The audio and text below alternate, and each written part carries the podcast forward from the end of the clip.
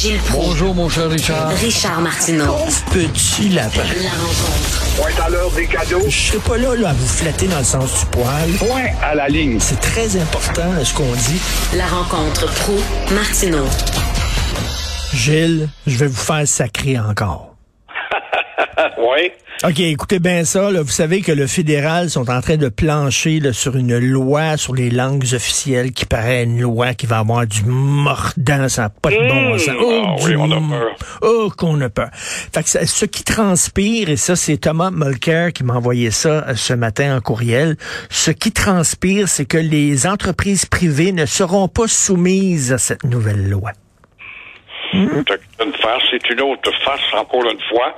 Et euh, c'est une claque gueule pour Legault. Euh, Legault, le comptable, celui qui n'a pas beaucoup de vision, même beaucoup les chiffres, qui voulait euh, voir les employés du fédéral qui travaillent sur le territoire québécois passer sous le toit de la loi 101. On n'est pas question. Alors là, Ottawa a déposé sa réforme et puis il va être beaucoup plus mordant, si on veut, il n'y a rien à l'effet que Ottawa va céder, en tout cas, la langue de la fonction publique à Legault, comme il l'a demandé. Et euh, ce qu'on dit aussi, c'est que le commissaire ou la commission aura le droit d'imposer des amendes jusqu'à 25 000 piastres à des effrontés comme Air Canada, le Canadien national.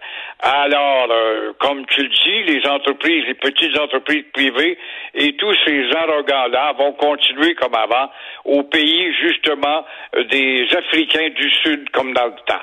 Permettez-moi de croire aussi que si le commissaire a le droit d'imposer 25 000 piastres, ça ressemble, 25 000 piastres d'amende, ça ressemble drôlement à l'inerte, l'inerte office de la langue française du Québec où on a toujours peur d'agir.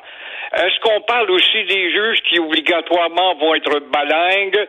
Je parle, bien évidemment, il y a la Cour suprême, on les a déjà enjoints à apprendre la langue des nègres blancs, excusez-moi, des subalternes, et aussi les basses cours. Est-ce que ça va s'appliquer aux basses cours, aux juges des basses cours? On n'a pas de réponse là-dessus. Alors, en un mot, c'est pas un gros changement. Moi, ce que je ne comprends pas, Gilles, parce de m'expliquer ça. Mettons, moi, je- je- j'ai un commerce, là, je veux ouvrir un restaurant, un café. Mettons, bon, là, j'envoie mon nom. Je veux, je veux nommer ça, euh, je veux, euh, bon, donner un nom à mon café. J'envoie mon nom. Mon nom, faut qu'il soit approuvé, le nom de mon resto. Pe- Peut-être qu'il y a un autre resto qui porte ce nom-là. Peut-être qu'il trouve Ouais. le nom, le nom un peu vulgaire, etc. Mais comment ça se fait qu'ils disent pas, euh, ton nom est en anglais, c'est non. C'est interdit. Comment ça se fait qu'on fait pas ça? Parce que moi, j'en vois plein de commerces qui appartiennent pas à des chaînes, là. pas des Canadian Tire, puis tout ça, là. des petits commerces indépendants qui ont des noms anglophones. Il y en a une pléthore, ça grossit, c'est une contagion. Et bien des Québécois et qui un nom anglais m'a mieux réussi qu'avec un nom français. C'est ça qu'ils te disent.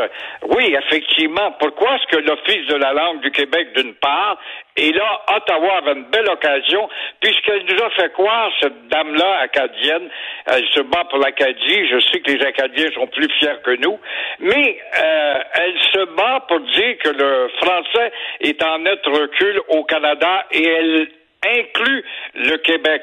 Alors, il n'y a pas de mesure très, très catégorique là-dedans pour vraiment donner préséance aux Français, au moins une égalité, au moins une distinction culturelle dans ce Canada qui ne doit pas ressembler aux États-Unis.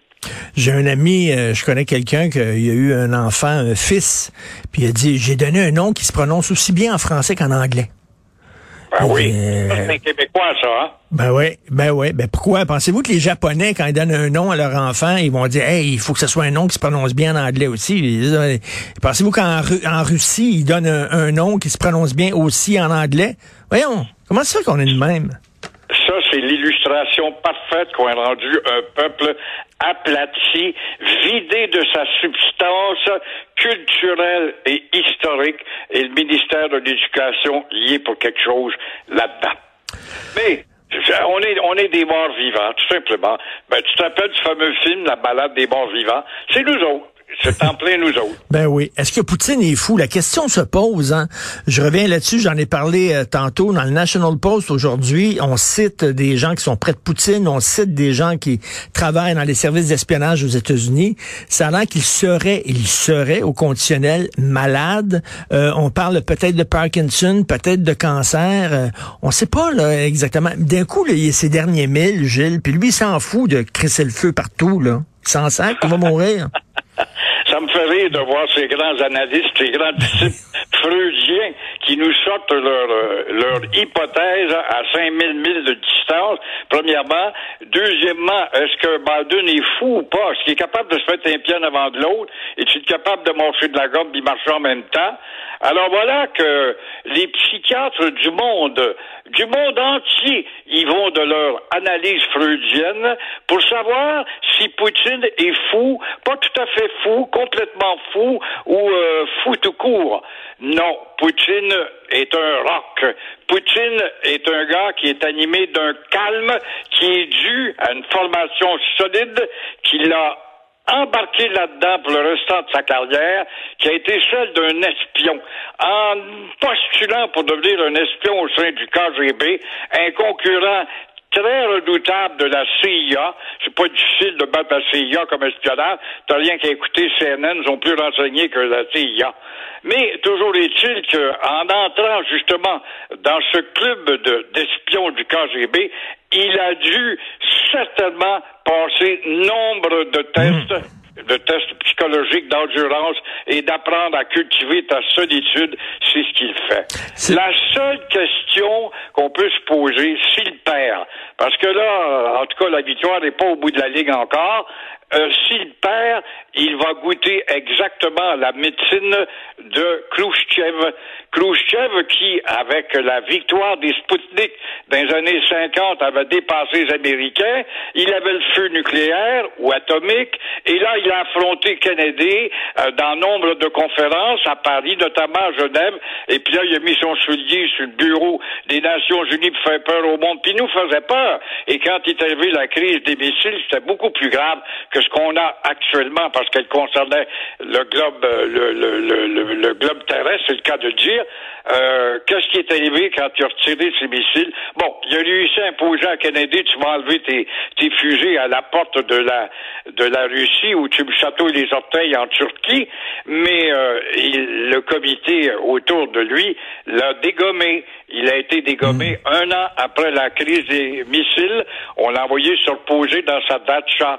On a fait la même chose avec Gorbatchev, qui avait bousculé un peu trop rapidement en faisant perdre des privilèges aux oligarques.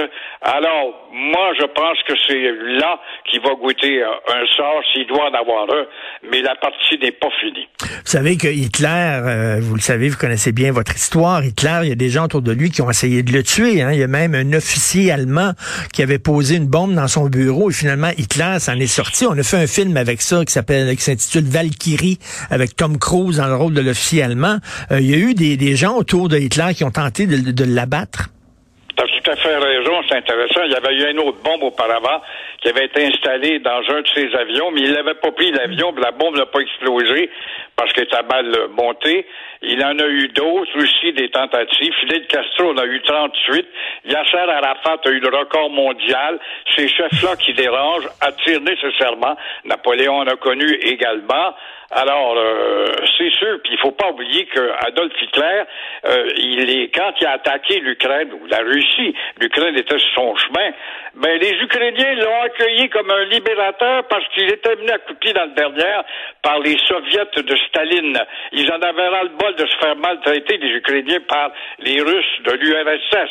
Alors là, l'équipe de la Wehrmacht arrive, on accueille Hitler comme un libérateur. Première chose qu'Hitler fait, il va botter le derrière des Ukrainiens sans servir comme chair à canon.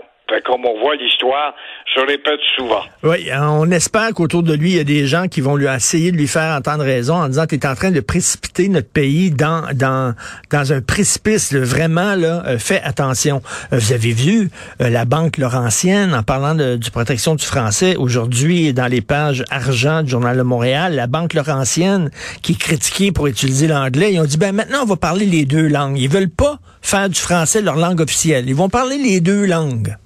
Oui, parce que le bilinguisme, c'est faire croire au lapin qui est dans la cage avec le lion qui est égal au lion. Ben oui. Alors, tu vas voir que ça ne durera pas longtemps. Oui, bonjour, bienvenue tout le monde. Now, let's get together and let's discuss the, uh, I don't know, the profits of the Banque the Laurentian Bank. Ça doit être comme ça qu'ils l'appellent, l'appellent, là. Mais c'est- Mais là, du discours d'hier de Biden, un autre beau moineau, ça aussi. On doit oublier Moscou et Saint-Pétersbourg. Tous ceux-là qui rêvent. Et tu es allé en Russie, tu vois, Richard? Non, jamais. Je suis jamais allé. Ah, Ma je- blonde est allée en Russie, par contre. Son père travaillait, son père travaillait à Moscou, le, le- le père de ma blonde, mais moi, je ne je suis jamais allé. Mais en tout cas, la fin, avant la fin de ta vie. C'est un pays tellement riche en histoire, la présence, évidemment, des Allemands, puis Staline, puis Napoléon, puis toute la culture des Bolchoï, puis les grands écrivains sont là, puis les grands cinéastes également. Alors là, ceux qui rêvaient d'aller cet été, ben, avec Biden hier soir, ça va s'appliquer sûrement à Air, Air Canada ou d'autres, mais on doit oublier Moscou et Saint-Pétersbourg dans nos projets aériens. Et savez-vous pourquoi les Américains ont perdu, je termine là-dessus, pourquoi les Américains ont perdu la guerre du Vietnam? Bien sûr, il y avait le Viet Cong qui noyautait au sud dans les rangs de l'armée américaine. Il y avait l'armée d'Hanoï, l'armée du Nord officielle.